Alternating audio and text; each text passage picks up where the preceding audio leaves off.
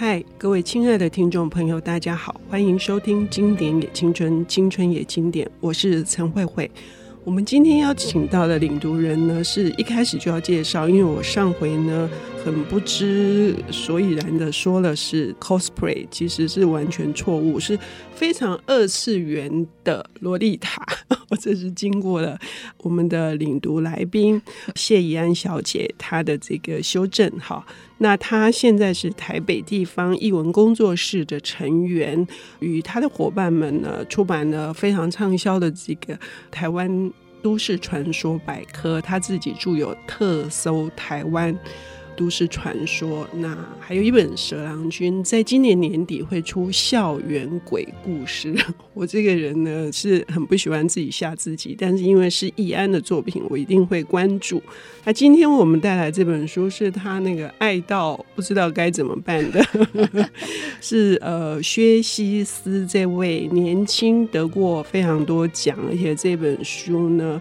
受到很多的好评，以及也是销售很惊人的，叫做 K I N G King 天灾对策室，有点难记，不过呢没关系，就是薛西斯这个笔名就很有意思啦，嗯，是波斯王或者是也是动漫里面的某个重要的角色，嗯，神话。对，所以呢，你爱他爱到什么程度？可不可以跟我们听众朋友说一下？嗯，薛西斯的话，我最早是从他的这个《怪怪谈禁言奇物语》里面，嗯、他的那个《珊瑚之谷》那一篇开始看，然后好像还蛮多人跟我一样，就是看了《珊瑚之谷》之后，就还蛮喜欢那一篇的。嗯，然后《珊瑚之谷》里面大抵上也是有一组男女关系，然后我那个时候就觉得说，他的男生通常都会写的。略有一点冷淡，又带有神秘感。然后我觉得这种男生角色还蛮香的，所以 所以就是看到那个出天在对策室的时候，也就去买来看。呃，那个时候是因为有推荐，反正 anyway，反正就是很快速的就把它看了。然后这本我当时真的是，我其实一般看书不一定会看这么入迷，我通常是在通勤的时候，然后跟一些比较闲暇一点的时候看。但这本我真的是。就是那个时候，就连吃饭，因为吃饭看书其实略有点不太方便，所以我吃饭通常看影片。但那个时候，他对我的吸引力已经完完全全超过影片，我就是没有想要吃饭的时候看影片这样子，就是反而是一边很不方便的吃着饭，然后一边翻着书这样。嗯，然后我平常看书没有那么快，但这本我真的花了五天。然后就是，就连有时候晚上睡觉都会觉得说，我可以看个几页再睡觉嘛的这个程度，我真的是觉得当时到了废寝忘食。嗯。然后现在就是大概这几年间，如果有出版社问我，或者说有活动问我推书的话，我几乎都会奉上《天灾对策室》这一本，我就真的非常非常喜欢。嗯，你喜欢的点呢，跟它的特殊各种元素能够糅杂的非常的恰当，还有它的这个大气派。还是你曾经提到的是说，像这种设定在台湾的这个场景出现，是让你觉得比较安心的。嗯，还蛮兴奋的，因为我觉得我们这个世代，就是这跟我自己在处理的东西有蛮大的关系。就是嗯，我们在处理妖怪嘛，然后之所以我们这个世代会关注妖怪，很大一部分是因为我们其实从小看日本动漫长大。然后我们对于这种日本动漫里面很常出现的这种奇异的、很绚丽的东西，其实是有兴趣的。但是总觉得台湾好像没有这个文化资源或文化实力做出来，所以我觉得面对日本，我们会有一种略有一点强烈的自卑感，这样子。会觉得好像我们各种软实力不够，但后来当然发现我们就只是硬体不够，因为没有产业链，没有动画的产业，所以很难去把这一整串生出来。但很常会让人以为是才能不够。然后我觉得我们其实这整个世代蛮长是在这样子的焦虑当中长大的。然后这也是为什么我现在会一直在处理都市传说，就是也是想要告诉大家说，其实我们是有很多这样子的素材。然后我觉得学习四的这本《天灾对策师》，他是同样用作品来回答这个问题。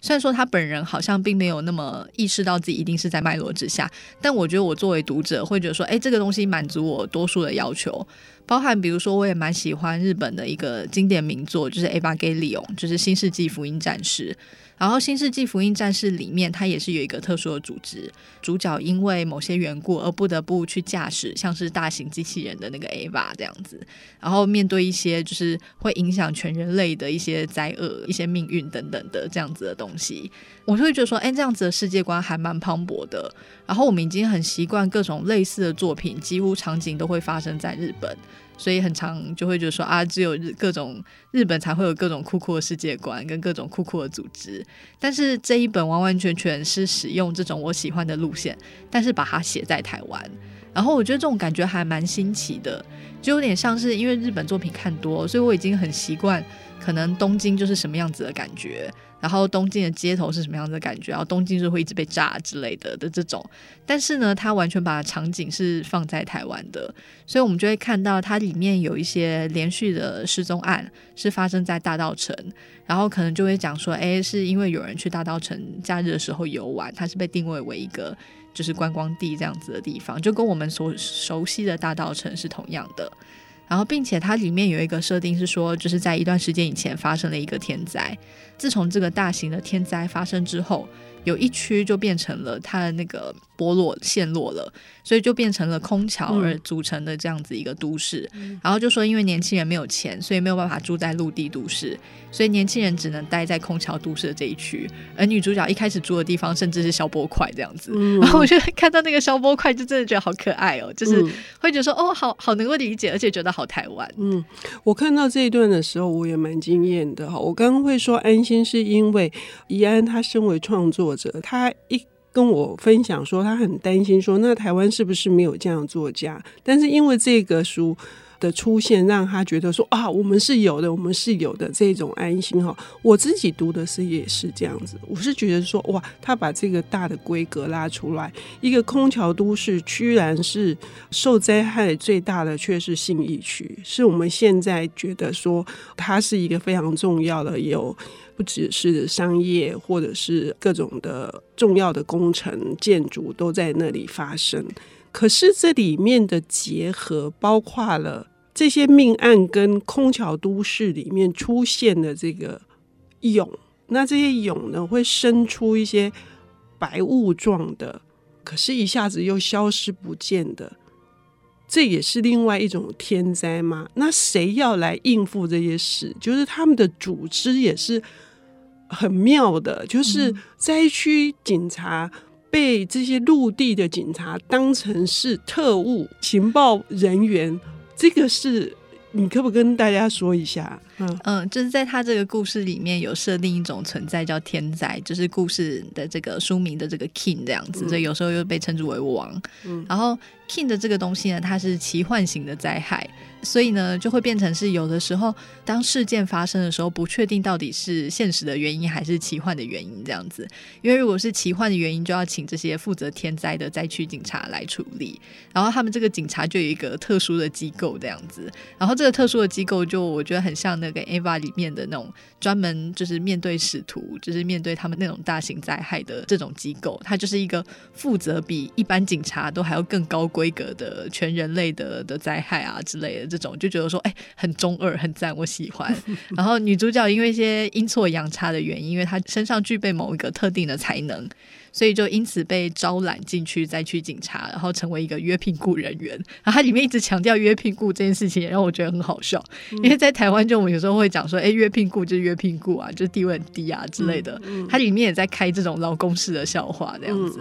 然后这个灾区的警察总部就是设在这个信义区，因为信义区是核心，就直接设在信义区的这个王的那边那样子。然后除了这个灾区警察以外，他们还另外配合一个研究机构叫 HRCI。然后 HRCI 这个研究机构呢，它还有另外一个总部，就是位在南港的中研院那一区。嗯嗯嗯、然后我们也就很熟悉南港那一区，就是一向都是研究区嘛，所以把研究机构放在那边也是超级合理。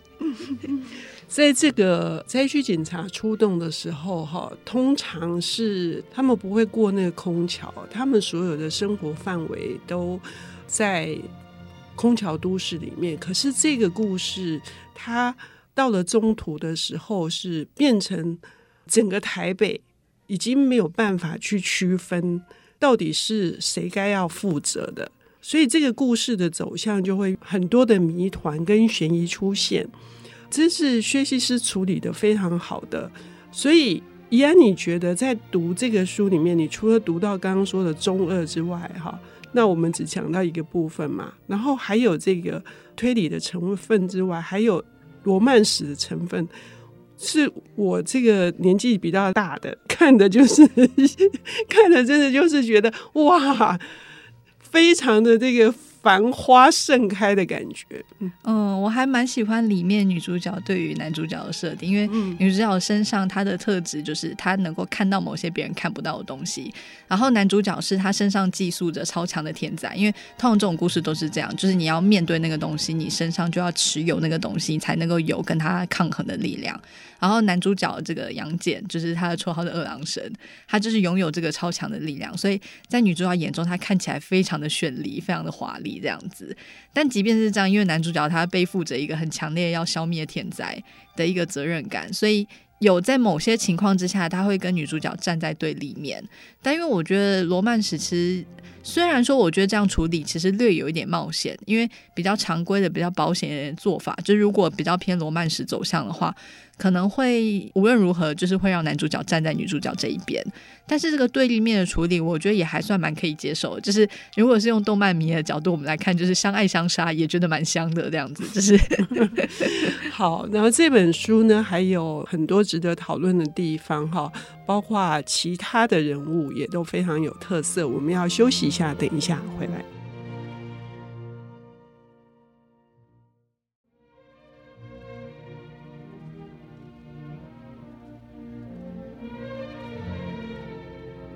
欢迎回到《经典也青春，青春也经典》，我是陈慧慧。我们今天邀请到的领读人是接下来年底会出版《校园鬼故事》，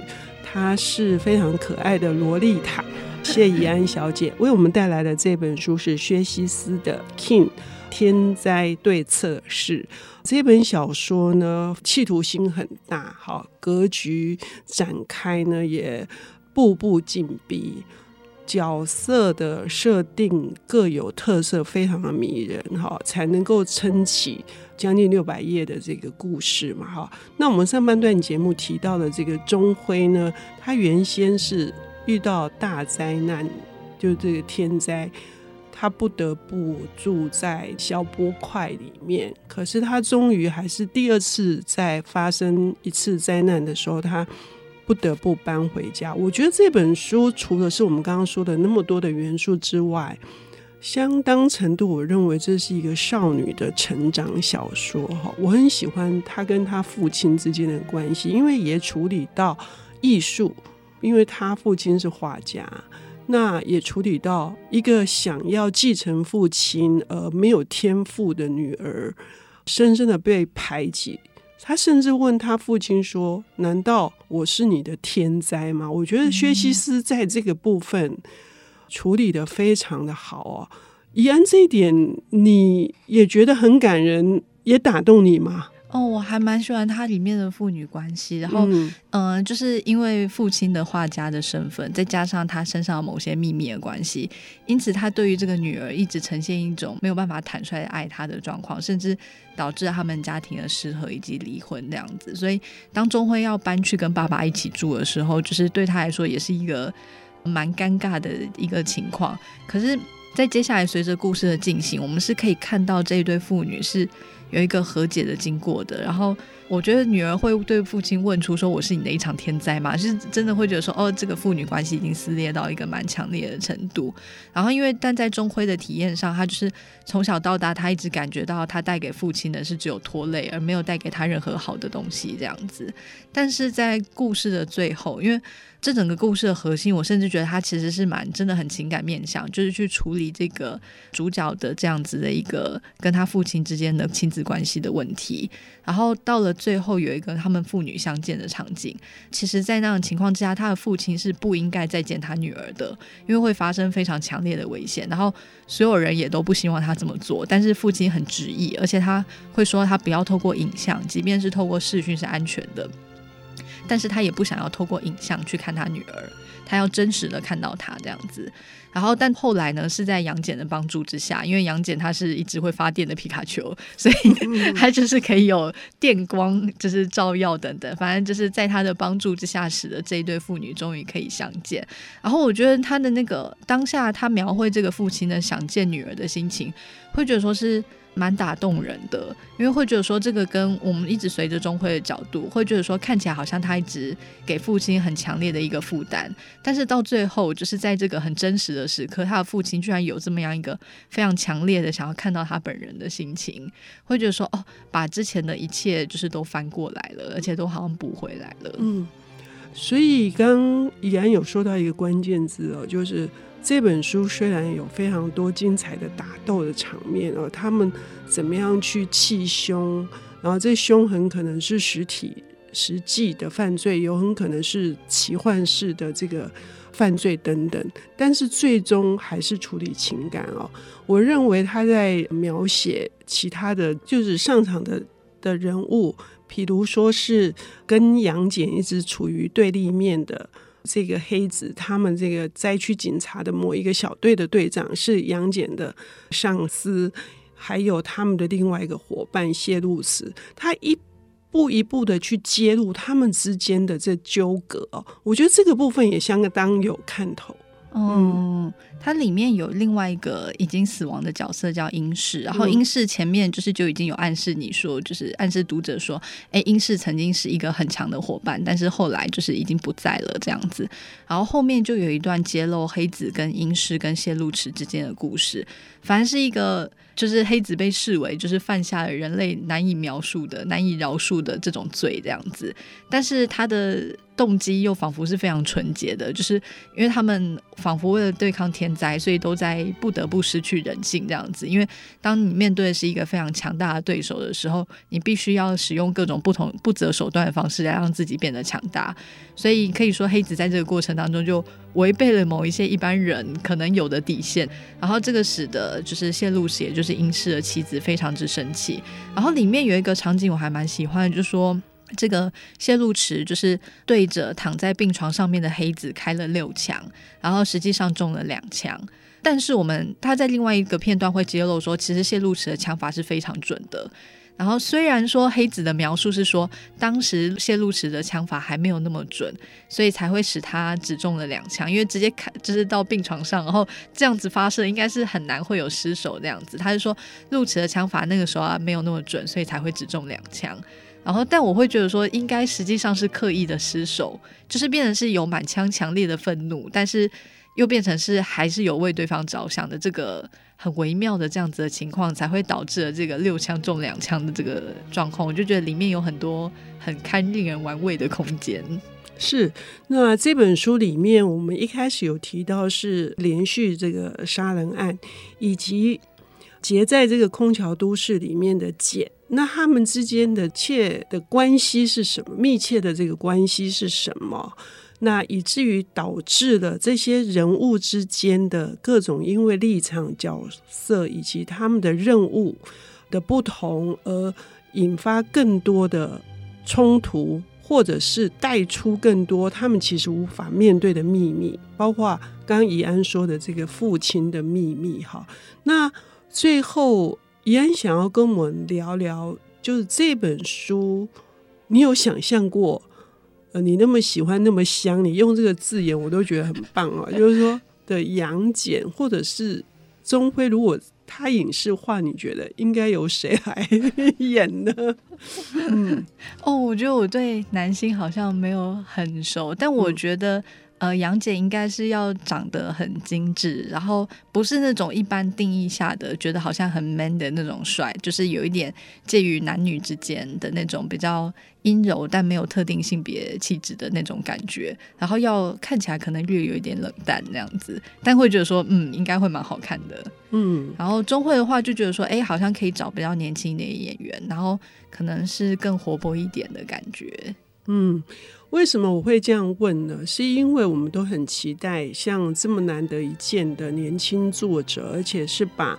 呃，新福音战士那样子的一个巨著哈，如果在台湾发生，那它影视化会有什么样子的带动呢？哈，呃，这里面其实不只是谈的是这个，如果真的啊，台湾有那么一天，那我们在架空的故事里面，我们应该要去抓住的是什么？哈，嗯，除了破案这件事情。但是到底有没有破案？请各位听众朋友去看。除了破案这件事情之外，最后他们各自这些角色，他们到底是不是消灭了天灾？那他们作为别人的天灾，他们又如何看待这件事情呢？我们要非常谢谢以怡安为我们带来这本薛西斯的《King 天灾对策室》。谢谢，谢谢，谢谢慧慧姐，谢谢各位听众。本节目由 IC 之音与瑞木读墨电子书联合制播，经典也青春与您分享跨越时空的智慧饗宴。